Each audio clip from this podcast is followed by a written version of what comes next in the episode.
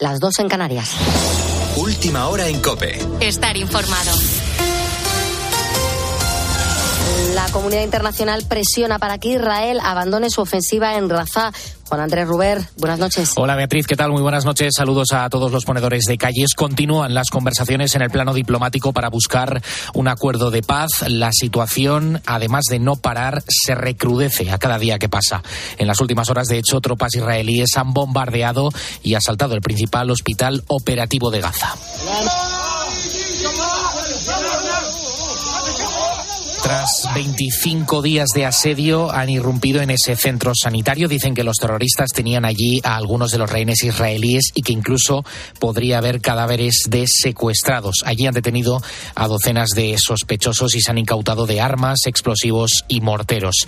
El representante exterior de la Unión Europea, Josep Burrell, ha asegurado que la Comisión va a tomar una decisión pronto sobre la carta que enviaron tanto España como Irlanda, una misiva en la que piden revisar el acuerdo de asociación con Israel. Estamos estudiando la, la carta de los dos primeros ministros. La estamos estudiando y pronto les podré decir algo al respecto, pero no aquí y ahora. Gracias.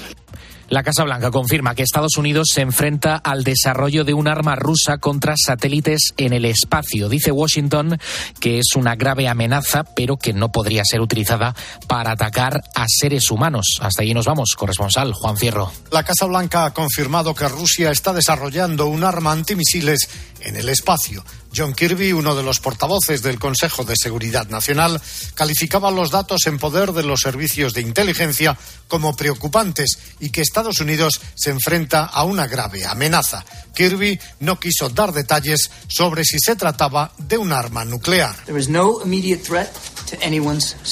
Existe una amenaza inmediata para la seguridad de nadie, añadía Kirby. No estamos hablando de un arma que pueda ser utilizada para atacar a seres humanos o para causar una destrucción física en la Tierra según la cadena de televisión ABC, que cita a dos fuentes conocedoras de la situación, Moscú estaría intentando poner armas nucleares en el espacio con la intención de atacar satélites. Con la fuerza de ABC.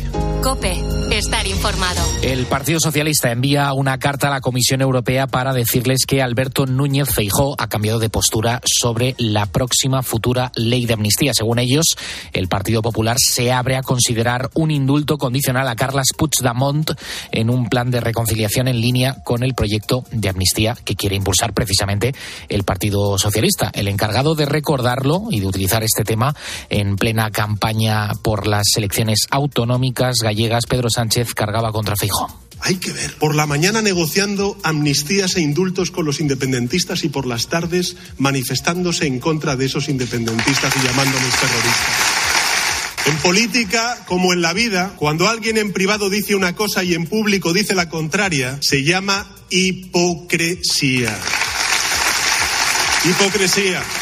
Mientras enviaban los socialistas de forma urgente esta carta, han votado en contra también de que el Parlamento Europeo debata una propuesta de la Confederación Española de Policía para considerar profesionales de riesgo a los policías y los guardias civiles. El PSOE asegura que es un tema que no compete a la Unión Europea, sino a los Estados miembros, pero bueno, tampoco hace nada aquí en España, ni siquiera un homenaje oficial a los dos guardias civiles asesinados en acto de servicio en Barbate, Cádiz. Tanto Sumar como Podemos, el BNG y Esquerra, todos socios preferenciales de los socialistas, se han opuesto a esta medida. Tienes más información en nuestra página web en cope.es. Seguimos poniendo las calles aquí, en la cadena Cope.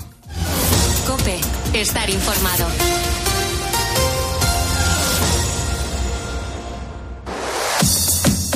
Poniendo las calles. Carlos Moreno, el pulpo. Cope, estar informado. Pues gracias Juan Andrés Ruber por habernos actualizado la información. Damos las buenas noches a los ponedores, especialmente pues aquellos que se acaban de incorporar, porque los que llevan con nosotros desde la una y media de la mañana, bueno, pues ya nos han estado escuchando. Quien te saluda es Beatriz Calderón. Estamos a jueves, por si andas de... Uy, a jueves. Bueno, Estamos a viernes. estamos a, yo ahora mismo, si estamos a jueves, yo lloro muy fuerte. Estamos a viernes 16 de febrero del año 2024. Eh, ahí no nos equivocamos, estamos ya en el 2024. Esto va volado. Cuando te quieras dar cuenta, Manu, estamos en verano. Sí, bueno, Tú me estás escuchando, ¿no? Yo te estoy escuchando, sí, sí, pero yo creo que aún falta, ¿eh? Un poquito, pero va muy deprisa, vamos Ya, a, no, a- a que vuela el tiempo. Y tenemos que saber lo que vamos a contar en esta hora, el menú que hemos preparado a los ponedores. Manu Pérez, ¿qué tal? Buenas noches. Muy buenas noches, Pues pues, vamos a repasar la cartelera. Nos va a acompañar Jerónimo José Martín para comentarnos los estrenos de la semana y que así puedas elegir la película o las películas que te apetece ver estos días. Y también vamos a hablar de la asignatura de matemáticas. Todos sabemos Mm. que es esencial en la educación, pero hay quien se le atasca un poquito y puede llegar a provocar trastornos de ansiedad. ¿Tú eras muy, tú eras buena en matemáticas? Sí, a mí se me daba bien, A lo único también. que tiré por letras, pero eh, las llevé mixtas hasta la selectividad. A mí o sea, también. que yo no sí. me las quité nunca de encima. Yo en, en selectividad saqué un 8 en matemáticas. Sí, yo también. Fue también como de mis notas más altas, sí. una, buena nota. Y, y no me disgustaban, pero había otras cosas de la ciencia que Claro. no me hacían tanta gracia. Eh, por ejemplo, la, Ya. la, la- la física me encantaba y la química se me Ya, atascó la qui- bastante. la- ya, ya, ya, ya. Eh, Entonces, bueno, es eh, cosas, pero las que- matemáticas a mí me gustaban, pero es cierto que es algo que se atraviesa mucho A mí me gusta, sí, sí. a los estudiantes. Así que hablaremos de eso, de las matemáticas y de, bueno, ¿qué podemos hacer? ¿Qué se puede hacer para que entren un poquito mejor? Porque estoy convencida de que en la mano de los profesores eh, también está que llegue mejor a, a, mm, a los alumnos. Bueno, pues eh, este es el menú para esta hora de 3 a 4 de la mañana. Te recuerdo las vías de participación que tienes con el programa. Nos es- puedes escribir a nuestro Facebook, que hoy estamos hablando de las alergias. Tenemos también un teléfono gratuito al que nos puedes llamar, 950 60 06, para entrar en directo. Y nuestro teléfono de WhatsApp, el 662 942 605.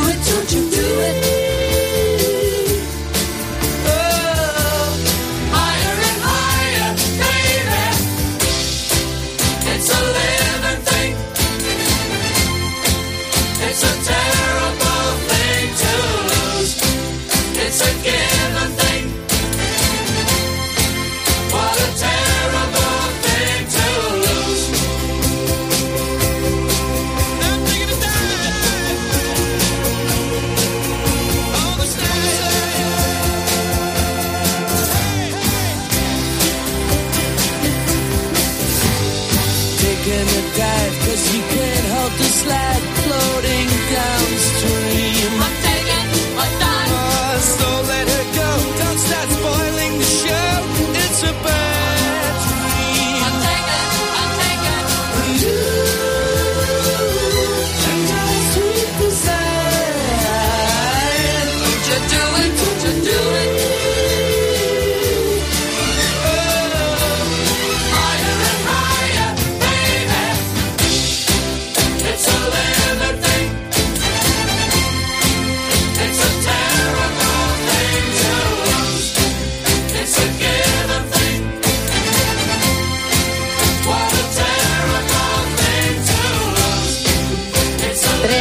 la mañana estamos poniendo las calles en directo en la cadena Cope y hablando hoy en nuestro Facebook con los ponedores acerca de sus alergias, si es que las sufren, oye, que tenemos algún que otro ponedor que ha dicho, pues yo es que no tengo de eso. Yo no sé, Antonio Ruiz, por ejemplo, yo no soy alérgico a nada, al menos de momento. Yo tampoco, a nada. ¿A nada? Ni a medicamentos, ni a comida, ni, ni de momento no me da alergia ni la Ni, gente. ni a nadie. Tampoco. de momento. Alguno en concreto, pero así en general yo no generalizo. De momento ni, ni, ni a la gente. Mm. No decimos nombres, ¿no? Entonces. No decimos nombres, Vale, vamos a callarnos. Oye, Rosa Ortiz, por ejemplo, dice que a las arañas, a la picadura de Ah, bueno. araña, a mí eh, da- de, esto tengo aracnofobia. Claro. Pero nunca Uy, me, ha miedo. nunca me ha picado ninguna. No sé si. Bueno, y si me ha picado alguna no me he enterado, con lo cual tampoco sería ¿Sabes que alérgica. dicen que al año, esto no sé si es verdad, al año nos comemos como dos o tres arañas? Como que pues, las arañas que están bajan ¿Todos? hacia. Todos. Pero yo ese De, dato. de media, de media. Yo ese dato no quería conocerlo. Pues ya lo conoces. Mientras dormimos, claro. Pero vamos a ver. Mira, yo estuve en 2010, cuando ganamos el Mundial, eh, estuvimos en África. ¿Vale? Y creo que ahí me picó, no una araña grande, pero una arañita que... Una arañita, porque, claro. Sí, porque era... Tenía era- cuatro o seis patas. eh, no lo sé, pero no, yo no lo vi, fue por la noche, durmiendo, porque eh, tuve como un sarpullido muy Sí. grande, era justo en, en la, en el ombligo, y debió ser por la noche. Y era raro porque tenía como dos agujeritos, o sea, no era un mosquito Ya, ya, ya. Y no noté ningún tipo de reacción. Pero me quería morir del asco, de pensar que me había paseado por Claro. la noche. Soy súper consciente de que eso pasa. Sí, sí. Es que Soy es, una, es una realidad. Eh, no, como- te, no te lo vuelvo a recordar. Como dice Manolo García, eh, yo mm, es- mm, o sea, soy consciente de, de- de- de la presencia necesaria de las arañas, pero no las quiero ni ver en pintura. Y entonces Rosa dice, yo las tengo, alergia a las arañas, solo he sufrido una vez la picadura, pero qué mal, no podía ni respirar, pensé morirme. Y dice, cuídate pulpo, haz caso, no hables mucho. Y nos cuenta que el fin de semana va a salir de manifestación en apoyo al sector primario. Nos manda saludos a todos los ponedores. ¿Qué más cuentan? Muy bien, nos dice Manuel, hola pulpo, con media botella de manzanilla y un par de langostinos de Sanlúcar, seguro que la alergia sale corriendo. Espero que te recuperes, hermano. Este fin de a seguir luchando con manzanilla y esos langostinos. La alergia, soy ponedor. Bueno, el dice. alcohol es malísimo para la garganta. Sí, sí, es sí, una de eh, las cosas que más reseca. Claro, es de las cosas que más reseca, con lo cual cuando uno está malito de la garganta, lo que tiene que hacer es no beber ni una Sí. gotita de alcohol. Pero lo otro que era, lo otro que era los langostinos. los Yo creo que eso no hay ningún problema. Yo creo que eso es bueno, ¿eh? Eh, no, no, eso según te tomas el antihistamínico, luego un langostino y a correr. Nos dice Francisco, hola, hola, sí, soy alérgico al diclofenaco. Tengo que tener mucho cuidado porque no puedo tomar medicamentos con ese principio activo. Me pongo como un monstruo. Oye, ¿qué medicamentos pueden tener el diclofenaco? Pues... ¿No da ningún ejemplo? No lo da. Por si es no. alguno así conocido. Sí, dice principio activo, eh, calmante, antiinflamatorio. Ah, tú Claro, imagínate, o sea, lo mismo un ibuprofeno. Eso es, eso es, sí, sí. Y nos dice también que, bueno, el fin de, el sábado de barbacoa primero y después, sobre las 5, arroz con marisco, casi nada. Un poquito de hambre ahí sí que nos ha dado. Mm, Y además, bueno. que salga el sol por Antequera. Saludos para todos, Bea, y mejoría al pulpete. Qué rico, de verdad, el marisco. Yo es que soy una apasionada del marisco y descubrí el sábado pasado eh, un restaurante en Madrid que tiene más años que el hilo negro, Sí. pero que yo no había ido nunca, con lo que me gusta a mí el marisco y no había ido. El boquerón. El boquerón, claro. Así que Yo yo no digo más, no digo más. Está muy bueno. Bueno, ¿Te llevaste eso algún estaba, tupper? eso estaba para llorar. Unas cocochas. No has traído tupper, ¿no? No he traído tupper. De eso no se trae tupper, de eso se come todo, si no te miran mal al salir. Eso es verdad. ¿Tú sabes lo que es ir a una marisquería y dejarte las patitas? Eso es verdad. Eso no se puede hacer. Pero que si sobra. Y- pero a mí, me- eh, por ejemplo, la alergia al marisco te puede surgir en cualquier momento. ¿Sí? Es decir, gente que come marisco y de repente una noche vieja se está tomando una gamba y tiene que salir corriendo. A mí se me ocurre eso. La verdad es que sería un Buah. faenón. Es que ¿Tú eres de marisco o no? yo soy muy de marisco. Muy de marisco. Comí una gamba denia de rojo, de una gamba De- roja de denia. Qué bueno. Buenísima, ¿eh? Es que, además, eh, por la zona en la que yo veraneo, hay una pescadería que traen el, el- el marisco, o sea, todo fresco del día. Y cuando pasa el día, eso se desecha porque si no lo congelan y ya no se puede vender así. Claro, y no lo pueden vender como fresco. Y luego hay algún restaurante también que o lo tiene al día o pasa como mucho dos, tres días y luego lo, lo tiran. Esto todo en Alicante. Unos restaurantes muy buenos, vea. Se tiene que comer muy bien también en Alicante. Allí se come por el Campello, por San Juan. Pf, madre mía. ¿Te has dado cuenta de que estamos hablando de alergias y hemos terminado hablando de comida? Claro, pero todo Somos- por, por, somos- ¿por quién ha sido? Por So- Manuel. esto claro. es gula. No, no, sí. Esto es gula. Eh, tenemos que hablar ya de otras cosas. Eh, bueno, pues que nada, seguimos leyendo los mensajes de los ponedores hablando de alergias. Lo prometimos que no, lo prometemos que no volvemos a hablar de, de, de comida, aunque nos entren ganas. Yo ahora mismo tengo muchísima hambre. Pero esta sintonía nos indica que hasta ahora, a las tres y cuarto de la mañana, los viernes, echamos un vistazo a la cartelera y a las plataformas para conocer qué podemos ver en la gran pantalla y también en la pequeña. Y siempre lo hacemos de la mano de Jerónimo José Martín, crítico de cine en COPE y en 13. Jero, ¿qué tal? Buenas noches. Buenas noches, Bea, ¿cómo estás? Pues yo muy bien, Jero, muchas gracias. Eh, ya sabes que los viernes estamos con ganas de saber las opciones que tenemos para ver durante el fin de semana. Comenzamos con un melodrama. Sofía Coppola ante la soledad de la esposa de Elvis Presley, Priscila. ¿Qué intenciones tiene, señor Presley? Las mujeres se le echan encima. Le he cogido mucho cariño a su hija. No es como te imaginas. Tienes todo lo que una mujer necesita. Quiero una vida propia.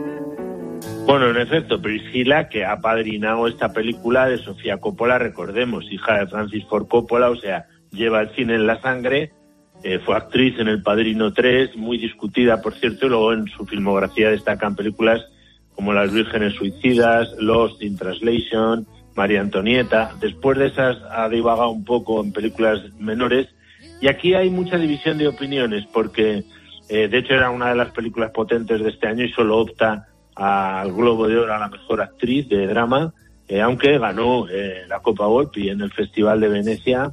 Esta actriz, eh, Kylie Spaney, que da vida a esta adolescente eh, chavala que conoce Elvis Presley en, cuando está haciendo ese servicio militar en Alemania. El padre de ella es, también, es un alto cargo de un alto mando del ejército estadounidense y bueno, pues eh, empieza un romance muy peculiar porque ella es menor de edad, se respetan bastante eh, y, y bueno, eh, como eh, no le deja del todo bien, o sea, es un- una película que quita todo el glamour que tienen habitualmente las películas de las grandes estrellas. Y en concreto, en este caso concreto, todo el mundo y muchos críticos eh, pues han, han subrayado que es una película sin glamour, o sea, frente a otra versión de Elvis muy distinta, que es la de Baz Luhrmann, el australiano director de Moulin Rouge, que era todo, eh, pues eso, colorista y tal. Aquí los colores son apagados, aquí eh, es todo más bien la, el día a día más bien mezquino y de las estrellas, ¿no? El retrato que hace de Elvis no es que sea precisamente muy elogioso, ¿no? Eh, y de hecho además no tiene canciones la película de Elvis Presley, seguramente porque los poseedores de los derechos no lo han autorizado, aunque la banda sonora tiene un montón de canciones de los años 50, eso empieza en el año 59, el romance en Alemania, luego se casan y luego sufren, pues eso, todos los envites de la fama, lo hemos visto en otras muchas películas, ¿no? Ella está muy bien, desde luego Jacob Elordi también está muy bien en la gris versión de Elvis Presley que le ha puesto Sofía Coppola. Es interesante también todo el autocontrol de él cuando ella es menor de edad y tal, para no pasarse, pero a la película le falta empatía con los personajes, es demasiado lánguida toda. Y, y, y por muy bien se marca la soledad de ella y también la de él. O sea, en el fondo es también ver el lado oscuro de, de estas películas que quizá lo que domina, lo que ha querido hacer Sofía Coppola, le pega todo, eh, volver un poco a la Vírgenes Suicidas y poner una mirada adolescente, perpleja, un poco lánguida, todavía sin hacer, eh, con lo cual está un poquito entre la denuncia, no demasiado con voz muy alta, y la fascinación también por cómo en situaciones humanas tan tan poco atractivas surge la chispa de la creación artística, ¿no? Pero, o sea, le falta un hervor a la película y, y creo que no es de las mejores películas de Sofía Coppola. Bueno, cómo me gustan estas películas que nos dan otra visión de la historia, de todos modos. Eh, vamos con otro drama, edulcorada recreación del punto álgido del cantante jamaicano Bob Marley, One Love. El reggae es la música del pueblo. No se puede separar la música del mensaje. El objetivo del reggae es unir a la gente. Aquí hay una guerra. ¿Cómo voy a traer la paz si ni yo mismo estoy en paz? Bueno, se han titulado con una de sus canciones más favoritas, más, más importantes, ¿no? Este biopic, igual, o sea, es un biopic centrado en un año concreto, en 1976. en torno a un concierto mítico, el Smile Jamaica, Sonríe Jamaica, que él saca adelante como puede para evitar una guerra civil después de haber sufrido un atentado, él y su familia, allí mismo, ¿no? Eh, es una biografía que la ha dirigido Reinaldo Marcus Green, esto es importante, 42 años, neoyorquino, también, por cierto, Sofía Coppola es neoyorquina, llevamos dos neoyorquinos en este programa, ¿no? Eh, que es conocido sobre todo por eh, Monster and, y sobre todo por el retrato el retrato que hizo de las Williams, de las dos tenistas, eh, que fue una película bastante buena en mi opinión y que eh, es lo mejor que ha hecho. ¿no? Aquí se centra mucho en una biografía con un relato también que es un poco más libre de este jamaicano, ¿verdad? Que inventó el reggae, que murió con 36 años. Aquí se pone la posición más positiva, ¿no? De hecho, es la que subraya la interpretación de Kisley Ben Nadir, que lo hace bastante bien, por cierto, pero quizás demasiado geográfica. O sea, pasa un poco de puntillas, aunque se, se esboza las infidelidades de él, los niños que estuvo, que tuvo con varias mujeres, la adicción a las drogas, ¿no? Y luego es muy Rastafari, como lo era el propio eh, eh, el propio Bob Marley, ¿no? O sea, con ese cristianismo africano que pensaban que Haile Selassie, el emperador de Etiopía, era una reencarnación de Cristo, con lo cual es un poco, pues eso sí, una visión de la vida cristiana, pero un poco peculiar, ¿no?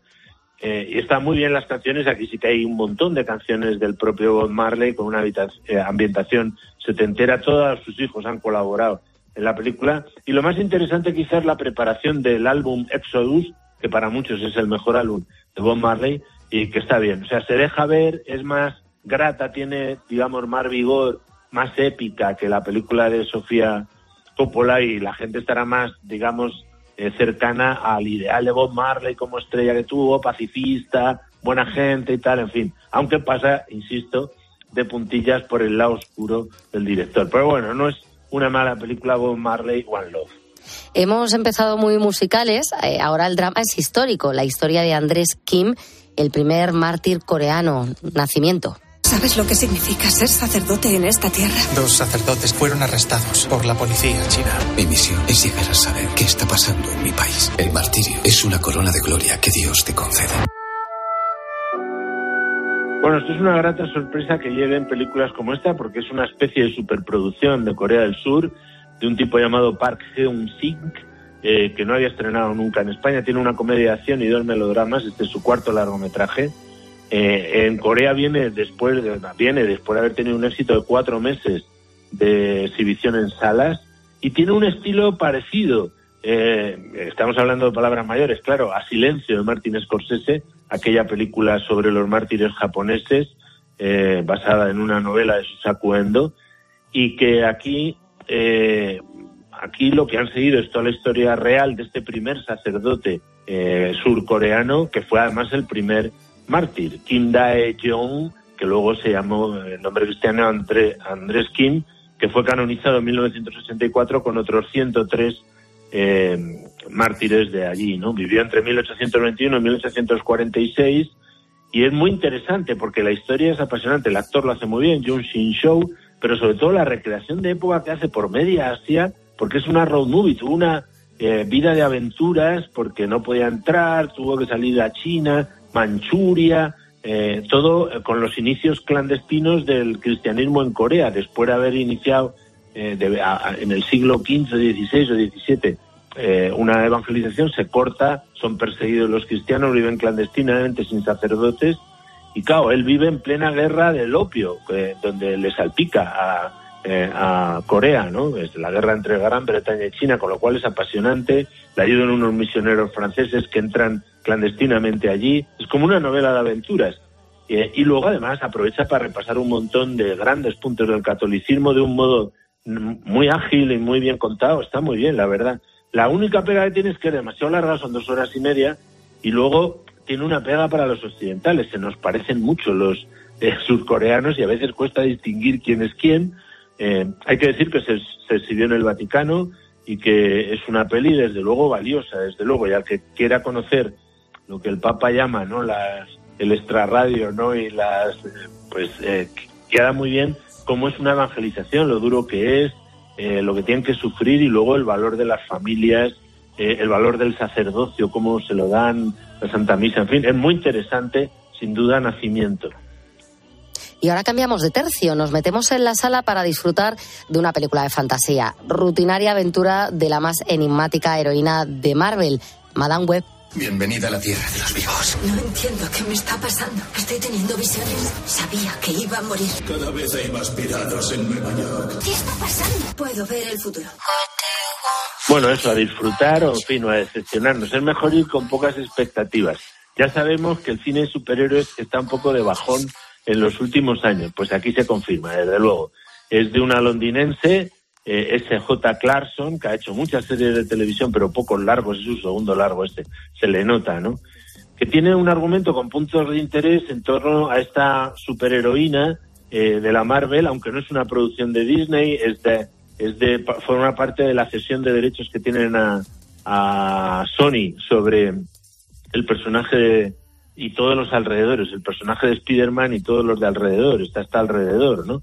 Eh, porque efectivamente es una es la hija de una científica que murió en el Amazonas en 1973 y que en el 2003 empieza a darse cuenta de que es, adivina el futuro inmediato, ¿no?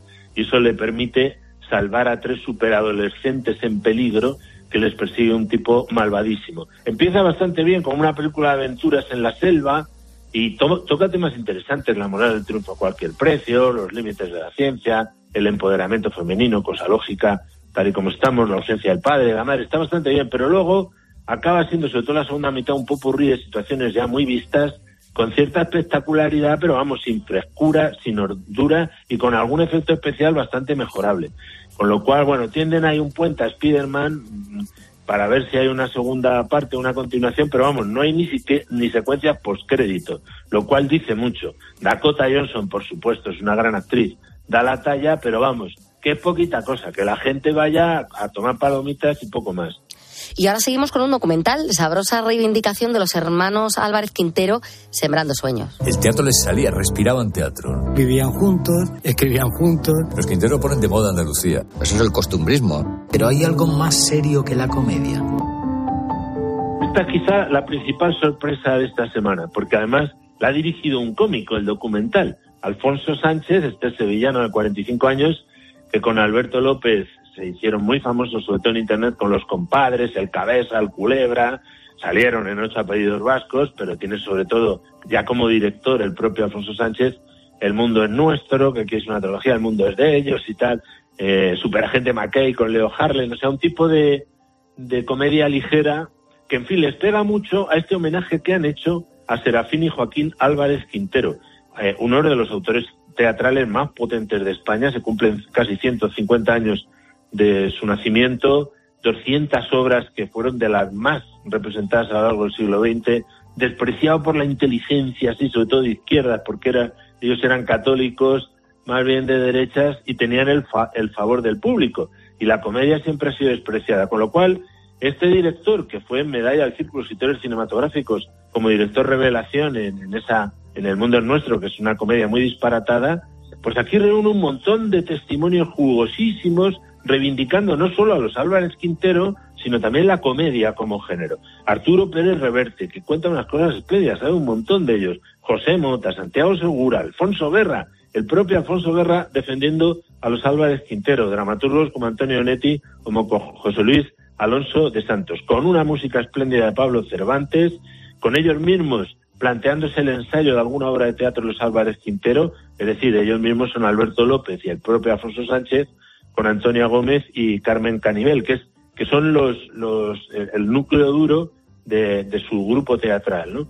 Y luego además destaca mucho eh, la ponderación, o sea, frente a tanta crispación preelectoral y guerra civilista, pues aquí cuentan cómo ellos estuvieron a punto de ser asesinados. Eh, cuando fue, y fueron eh, llevados, eh, estuvieron a punto de morir y les salvó el anarquista Melchor Rodríguez García, llamado Ángel Rojo, que fue el que, el que paró los asesinatos iniciados por Santiago Ca- Carrillo. Entre otros, Muñoz Seca fue fusilado en Paracuellos. Por eso, otro gran dramaturgo, también mm, desechado y tal por la inteligencia de izquierdas. ¿no? Película magnífica, 75 minutos, jugosísimos, interesantísimos a contracorriente y con un elogio de la risoterapia y de la comedia como género espléndidos. Y terminamos nuestro repaso a los estrenos más destacados con una serie. Se estrena en cines dos nuevos episodios de esta producción de Chosen, Los Elegidos. Mis seguidores no lo entenderán. El Hijo del Hombre debe sufrir mucho. Sé que es difícil. Temo lo que está por venir. La historia se acerca a su fin. Bueno, ya sabemos que The Chosen ha batido todo tipo de récords. Es una eh, serie de televisión que, en fin, está ya, ha tenido 600 millones de visionados en 200 países de los siete continentes. Siete temporadas van a ser de 50 episodios. Esta es la cuarta, el mayor crowdfunding de la historia de las producciones audiovisuales. Aquí se puede ver en A Contra Plus y en Movistar Plus. Eh, empezará en marzo, pero ya hay 150, 120 cines de nuestro país eh, que hoy mismo viernes y el martes 20 de febrero van a proyectar los dos primeros episodios con una posterior coloquio virtual con su mm, creador y co-guionista Dallas Jenkins, que está manteniendo un nivel altísimo. Cada vez tienen más presupuesto los episodios, aquí se meten ya en más dramatismos. De hecho, estos episodios, tres de ellos, se estrenaron en 2.263 cines de Estados Unidos hace un par de semanas y recaudaron 7 millones de dólares en el fin de semana. O sea, está consolidándose no solo como eh, la mejor serie sobre la vida de Jesucristo, con todas esas virtudes que tiene de el Cristo más humano y más divino, interpretado por Jonathan Rumi sensacionalmente, con un sentido del humor espléndido, con una mayor presencia del papel de la mujer, eh, con, con ese con esas relaciones de amistad con todos los eh, seguidores, con, con las mujeres, con, con los eh, apóstoles, y, y donde se nota la hondura y la riqueza de tener un asesor evangélico, un pastor evangélico, un sacerdote católico y un rabino judío.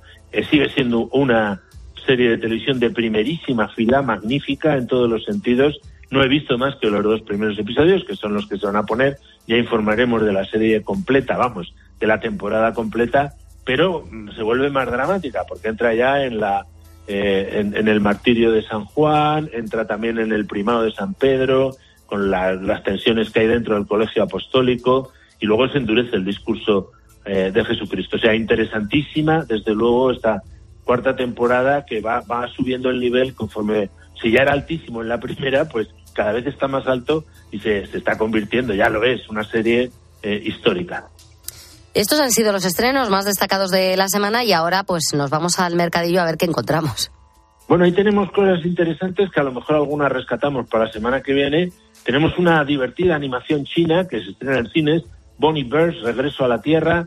Está muy bien, es una cosa de ciencia ficción mezclada con fantasía. Son dos osos que tienen una serie de películas de allí muy famosas en China, aquí no había llegado ninguna. Esta se deja ver bastante bien. Y se deja ver bastante bien un western, El cazador de búfalos, que está en vídeo por demanda, que es bastante violento, con Nicolas Cage de protagonista, pero al que le guste el western está bien. Eh, Dejad que el río fluya, buena película que ofrece Filmin, una película noruega de denuncia ecológica, que también está bastante bien. Y también lo está un drama, un drama intimista que se llama Sun Coast, que está en Disney Plus, eh, un adolescente con su hermano enfermo eh, y un activista y tal. Está muy bien la peli, con buen reparto además. Es menos interesante buscando a Coque, que en fin, tiene cosas interesantes, pero es una comedieta demasiado tosca, en mi opinión, aunque el reparto es aparente, ¿no? Y tampoco me ha, me ha interesado mucho eh, tera- terapia de parejas con Rosalén y Marwan, estos cantautores, indagando sobre el amor con un montón de conflictos conyugales. Y luego interesante también parece, aunque esta no he visto nada, eh, The Pot Generation, que es otro vídeo por demanda, que es una distopía extraña británica sobre la maternidad que tiene su punto, ¿no? Eh, por lo menos por el tráiler. Y luego hay una reposición que cabe destacar, que es Soul, la película de Pixar, que nunca se había estrenado en, eh, en cines y que se estrena esta semana en unos cuantos cines de toda España, con esas idas y venidas entre Nueva York, el, el Nueva York del gran jazz eh, y el cielo, ida y vuelta. Pues variado, como seguro que lo son las películas que podemos ver en 13 durante el fin de semana. Pues en efecto, eh, hoy mismo Garci nos pone Los Implacables de Raúl Walsh con Clark Gable y Jan Russell en Classics. Eh, empezamos fuerte de nuevo con cine negro, pero yo he elegido eh, la película que ponemos el domingo a 18, eh, que, eh, perdón, es, es el sábado cuando la ponemos, que se titula Marea Negra, una película con Mark Wahlberg de protagonista, Peter Berg de director, ya la había dirigido en el último, en el único superviviente, Y Días de Patriota también es otra película de este productor, actor, metido a director, que, que está muy bien. Es una película de acción en una plataforma petrolífera donde por ahorrarse unos dólares no han hecho las revisiones que se garantizaban y se monta un follón de mucho cuidado. Típica película de acción de catástrofe, muy bien llevada, muy bien interpretada por Mark Wahlberg, por Carl Russell, por Kate Hudson, que la tenemos ahí el, el sábado eh, al mediodía y que nos, nos hará las delicias, ¿no? El sábado también tenemos un buen western contemporáneo, Batland, con Mira Sorbino, que no está nada mal. Alto mi madre dispara para echarnos unas risas con estalones ya por la, por la noche. Y luego dos comedias de Lina Morgan el domingo en Viva el Cine Español. La tonta del bote de Juan de Orduña con Arturo Fernández y una monja y un don Juan de Mariano Zores con Saza. O sea, Lina Morgan con Arturo Fernández y Saza, pues risas aseguradas. Eso está claro. Pues perfecto, Jero. Muchas gracias de verdad por estar con nosotros, acompañándonos, hablándonos de, de cine un día más.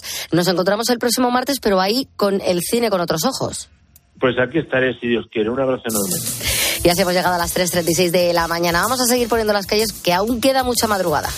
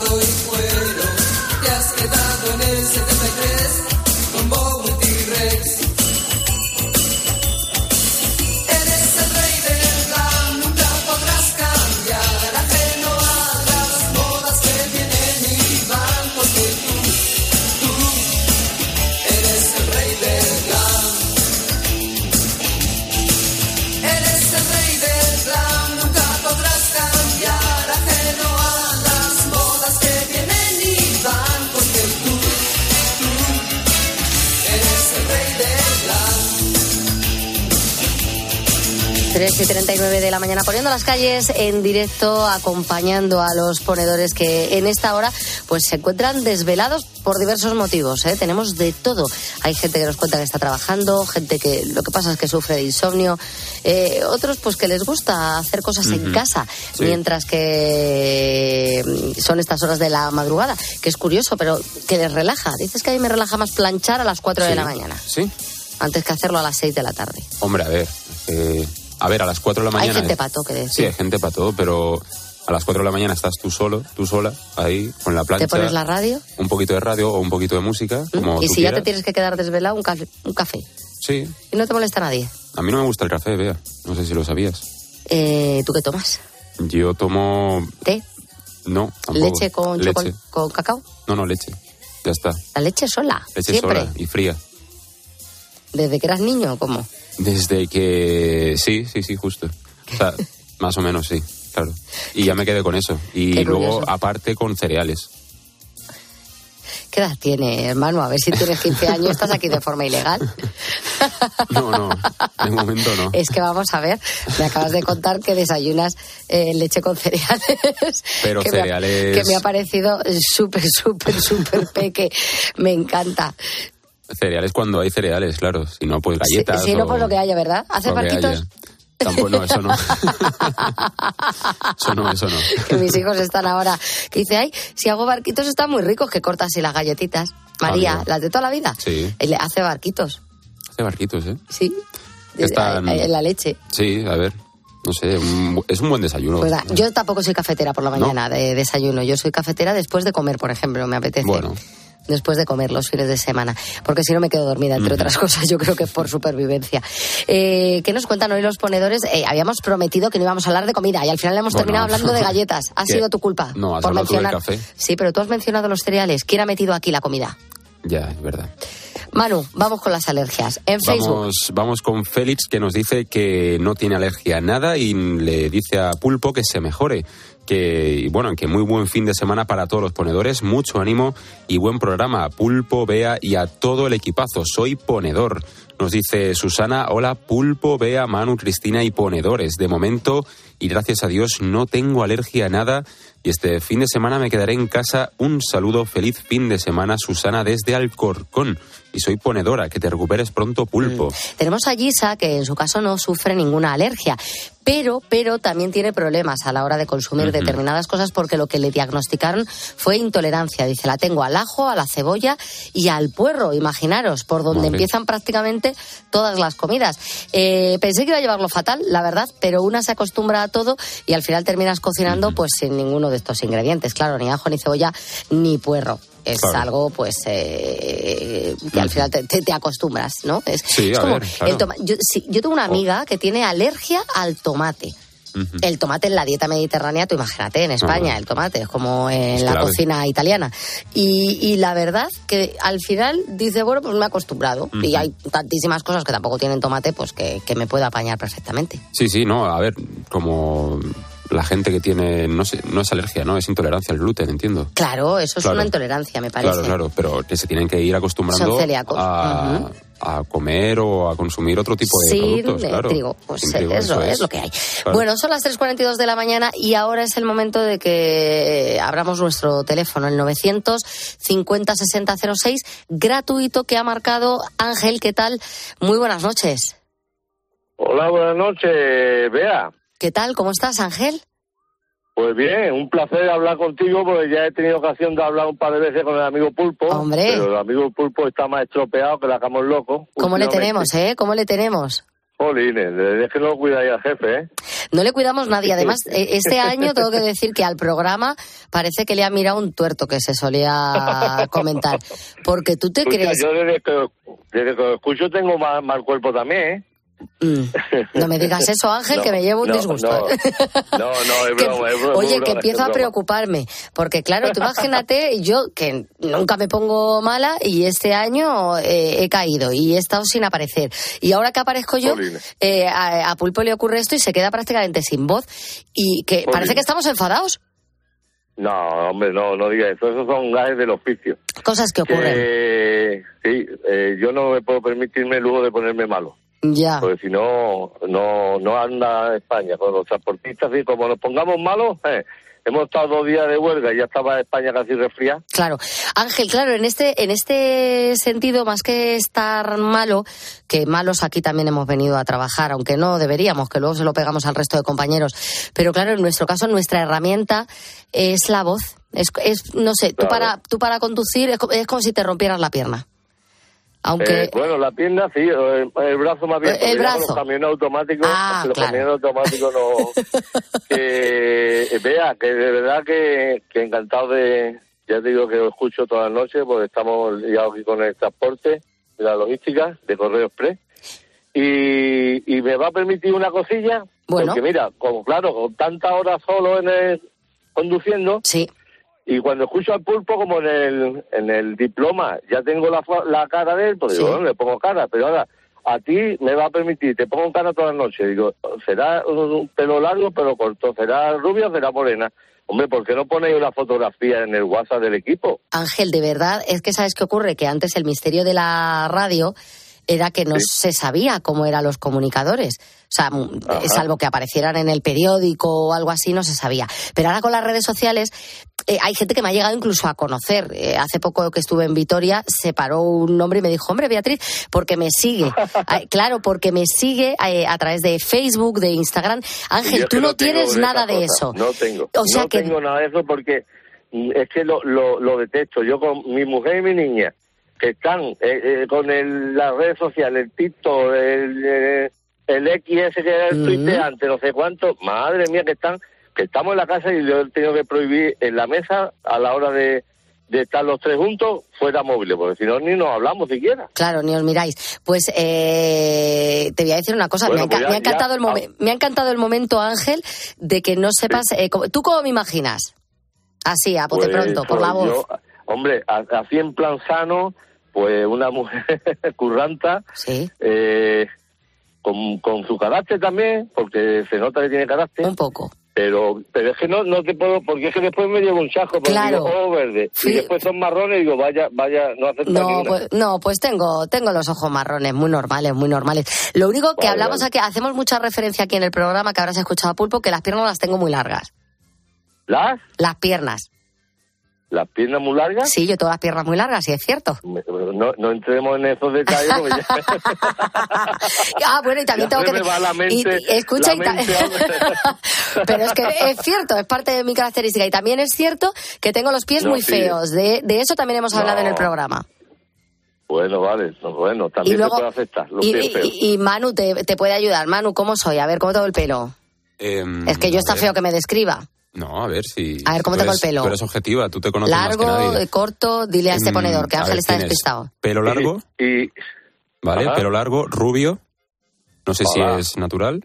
Va, eh, llevo mechas. Claro que sí, ¿Lleva hombre, claro que sí, naturalmente de bote. llevo mechas.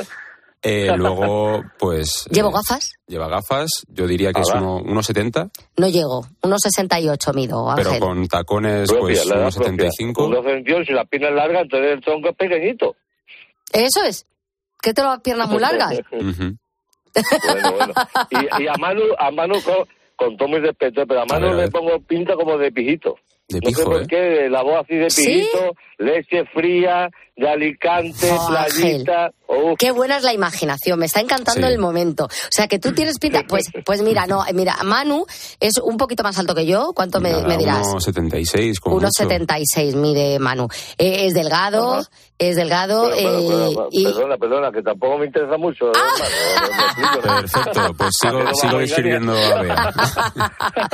Así que, de todos modos, Ángel, a pesar de las descripciones, eh, si tus hijos sí tienen Instagram y tal, tú diles, eh, buscarme un momento a, Beatriz Calderón y al final dan conmigo y así ya Yo te sales de dudas. a mi hija, porque como, como se lo diga a mi mujer, no se cree que es una broma de la radio. Ya es que la mujer soy así.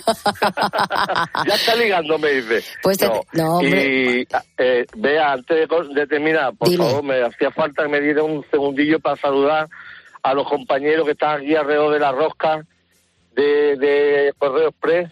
Claro. Al amigo Manuel de Badajoz, que se va a operar próximamente. Que vaya que todo tenga bien. un buen, una buena recuperación. Ujú. Y a mi sobrino Víctor Manuel, hombre, que, que, que se entera que está hablando contigo y no le mando saludos y me, me florea. Pues nada, si nos A está escuchando, si nos está escuchando en directo, yo también le mando un saludo y si no, ya sabes el podcast. Sí, ¿Tienes? no, lo, está- lo estamos escuchando. Si tenemos Ah. hecho un club, un mini club de fan de los ponedores. No te creo. Lo de- correo. Sí, sí, de verdad. Pues Manuel de Badajoz ha salido también hablando. Me falta Rafael Bilbao, que es el más tímido, pero cualquier día también saldrá. Hombre, claro, Y no vais a tener todos tiene- el diploma menos él. Claro, que sepa que tiene un corresponsal de Poniendo las Calles en, en Málaga. Y al amigo Pulpo, que se dé historia, que se venga para Estepona, una buena fiesta y se le quita toda la alergia y todas las tonterías que tiene. Se le quitan los males, perfecto. Pues nosotros se lo decimos, Ángel. Que bien, nada, me encanta un- el grupo este que decís que habéis formado. ¿Cómo se llama? ¿Ahí sí, ¿Tiene un grupo? sí. ¿Cómo es? No, El club de fan de los ponedores. Club de El fan de Club los- de Correo Express. el Club de Correos Express. Me encanta.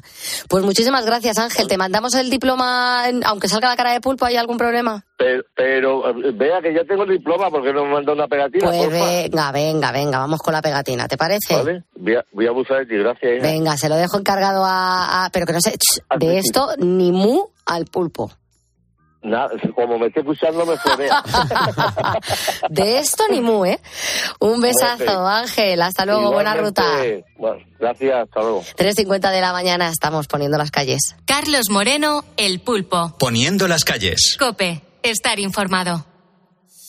Esto pasa en algún otro país. O sea, en algún otro país, lo de Barbate, las respuestas, las reacciones, las decisiones. La madre del Guardia Civil, Hoy me he levantado diciendo, yo tengo que darle voz a mí. portavoz de UCIL, una de las asociaciones de guardias civiles, que a usted le ha sorprendido la insensibilidad de una parte de la clase dirigente. Lo que me ha sorprendido es la miseria moral Para comenzar el día bien informado, despierta con Carlos Herrera. Desde las 6 de la mañana todo pasa en Herrera en Cope.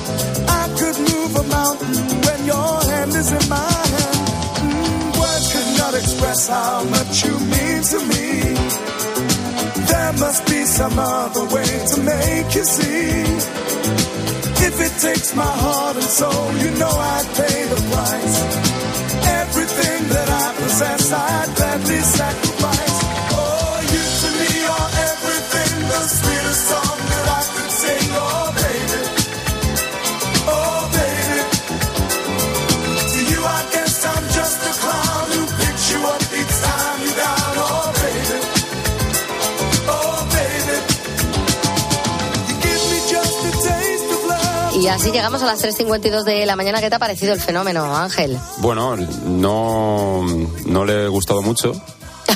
no estaba muy interesado en Manu. No, no mucho, pero... Pero es que ahí me lleva escuchando más años. Claro, Tú es eh, tienes que entender. Es el roce hace el cariño aquí y y, pico, y no se quiere lo que no se conoce. Pero muy gracioso, ¿eh? Y muy guay lo del grupo. Muy guay, Guay lo del grupo, del de grupo. WhatsApp. Y guay la cosita de tener a tus comunicadores mm, eh, sin ponerles imagen. Porque claro, es verdad que salvo que salgan en prensa o también en la televisión, como no tengas redes Sí. sociales, no sabes quién te está hablando. Bueno, vamos a hablar ahora de una asignatura que yo creo que trae de cabeza a muchos estudiantes. Eh, te hablo de las matemáticas. Suele ser mm, la que se conoce como el hueso, al menos para la mayoría. Es algo que nos cuesta y según los informes que evalúan este tipo de cosas a nivel europeo, a nuestros niños les va mal en matemáticas. Es más, se habla de ansiedad matemática, que qué es esto, Manu? Lo definen así como la falta de confianza del estudiante en sus habilidades para aprender las matemáticas y resolver los problemas de esta materia. No es un trastorno de aprendizaje, esto queda claro, pero un alumno que tenga esa ansiedad matemática puede experimentar desde nerviosismo hasta bloqueos en la memoria. El último informe PISA dijo que nuestros alumnos padecen de este estrés matemático y de falta de comprensión lectora. La pregunta es, ¿esto está relacionado? Pues dicen los expertos en aprendizaje que sí, porque si no somos capaces de comprender lo que nos preguntan en, un problema, difícilmente vamos a saber resolverlo. Pero también hay más cuestiones de fondo que nos están haciendo perder en los últimos años para adquirir estas habilidades matemáticas, como por ejemplo la capacidad de síntesis y la de estructuración.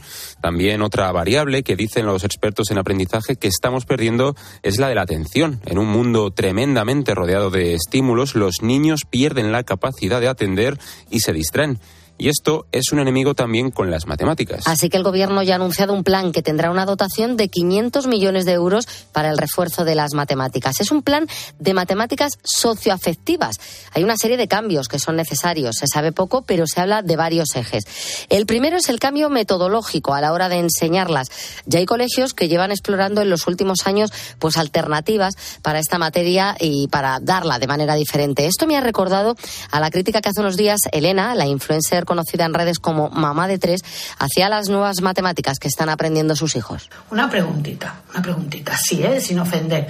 ¿Por qué habéis cambiado toda la metodología? ¿Qué no funcionaba antes? Y me dice ella que no, que claro que antes funcionaba, pero que ahora lo que pretenden es que los niños entiendan lo que están haciendo. Y digo yo, ¿desde cuándo alguien entiende las matemáticas? Las matemáticas no se entienden, las matemáticas las sufrimos en silencio, como las hemorroides.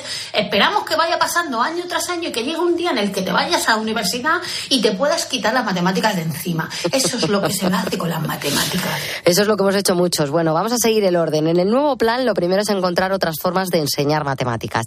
El segundo eje pasaría por reducir el número de alumnos por aula, la ratio.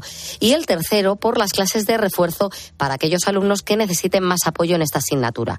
Serían clases fuera del horario lectivo. Veremos en qué quedan esos cambios.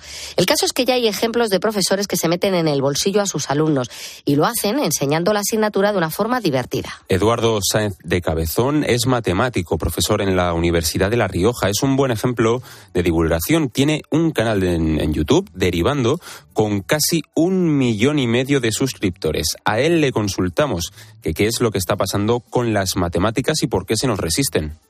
No sé muy bien por qué no aprendemos y tampoco creo que sea del todo, del todo cierto que se nos den tan mal las matemáticas. O sea que realmente nuestros niveles de matemáticas como país, digamos, eh, están bastante cerca de nuestro entorno. Es verdad que, es mejorable como y que sobre todo creo que podemos mejorar en la apreciación de las matemáticas en la vida escolar. Creo que aunque sabemos bastantes matemáticas cuando salimos de nuestra vida escolar, realmente no adquirimos demasiado el gusto por saber más matemáticas. Vale, estamos en la media, pero según datos del informe PISA, que vamos a recordar es el programa para la evaluación internacional de los estudiantes de la OCDE, o sea, la Organización para la Cooperación y el Desarrollo Económico, indican que nuestros alumnos tienen esa ansiedad matemática. Sí, la ansiedad matemática se refiere más bien a esto que te decía, a ese gusto de, de- por las matemáticas, ¿no? Eh, bueno, los resultados de PISA yo creo que no son desastrosos en ningún sentido, ¿eh? O sea, no, no es, yo qué sé, uno quiere sacar un 10 en todo, pero eh, pasar de un nueve y medio a un 9,2, pues, pues no está mal. O sea que no, está- no estamos mal en eso. Es verdad que tenemos más ansiedad matemática que la media. Y eso, a mi juicio, o por lo menos en la experiencia que yo tengo, en el contacto que tengo con los centros educativos y con el profesorado, se debe sobre todo a que nuestro profesorado, en particular el de primaria, eh, tiene cierta eh, ansiedad matemática y eso se le transmite a sus alumnos, a sus alumnas, y también que estamos viendo que tenemos un problema con que hay cada vez menos graduados en matemáticas que ejerzan como profesores, como profesoras en la secundaria. Y eso también es problemático. A mí todo me parece muy bien, los cambios, pero no me acaba de quedar claro lo de las matemáticas socioafectivas. Pues quiere decir que las matemáticas generan eh, nosotros no solamente habilidades mecánicas de cómputo, de cálculo, sino también una serie de actitudes hacia el conocimiento, una serie de, de contextualización de, nuestro, de los conocimientos matemáticos que adquirimos, que es un poco las cosas que mide el informe PISA, por ejemplo. Por eso salimos eh, de alguna forma tan mal el informe PISA, porque a veces nos parece y ridiculizamos esta cosa de las matemáticas socioafectivas y no, la verdad es que poner las matemáticas en contexto, saber aplicarlas, tenerlas en relación con los problemas, con problemas, no solamente con cálculos, todo eso es algo más amplio de lo que estamos acostumbrados a ver en matemáticas. Eso sería una y para eso necesitamos comprender lo que estamos haciendo y ponerlo en relación con el resto de nuestra vida. También nuestro crecimiento personal, decir, pues por ejemplo, la clase de matemáticas es una ocasión perfecta para gestionar la frustración, por ejemplo. Para saber además que la- el resultado de una cuenta o un resultado matemático no depende de quién lo diga. Entonces, son una serie de actitudes que se generan también en la clase de matemáticas, más allá de la habilidad de, de cómputo. Como vemos, es un concepto mucho más amplio. Eduardo es un firme defensor de cuestiones como la conversación en casa, el aprender a sintetizar o incluso practicar el olvido. Planteamientos distintos de esta asignatura, pues que las cosas como son, ha sido siempre una losa para muchos estudiantes y vemos que debemos ser más receptivos con ella. Hay que abrir la mente y darle otra oportunidad. Nosotros ya estamos eh, en otra etapa de nuestra vida, hemos dejado atrás las matemáticas, pero vamos a seguir, eso sí, poniendo las calles hay que actualizar la información.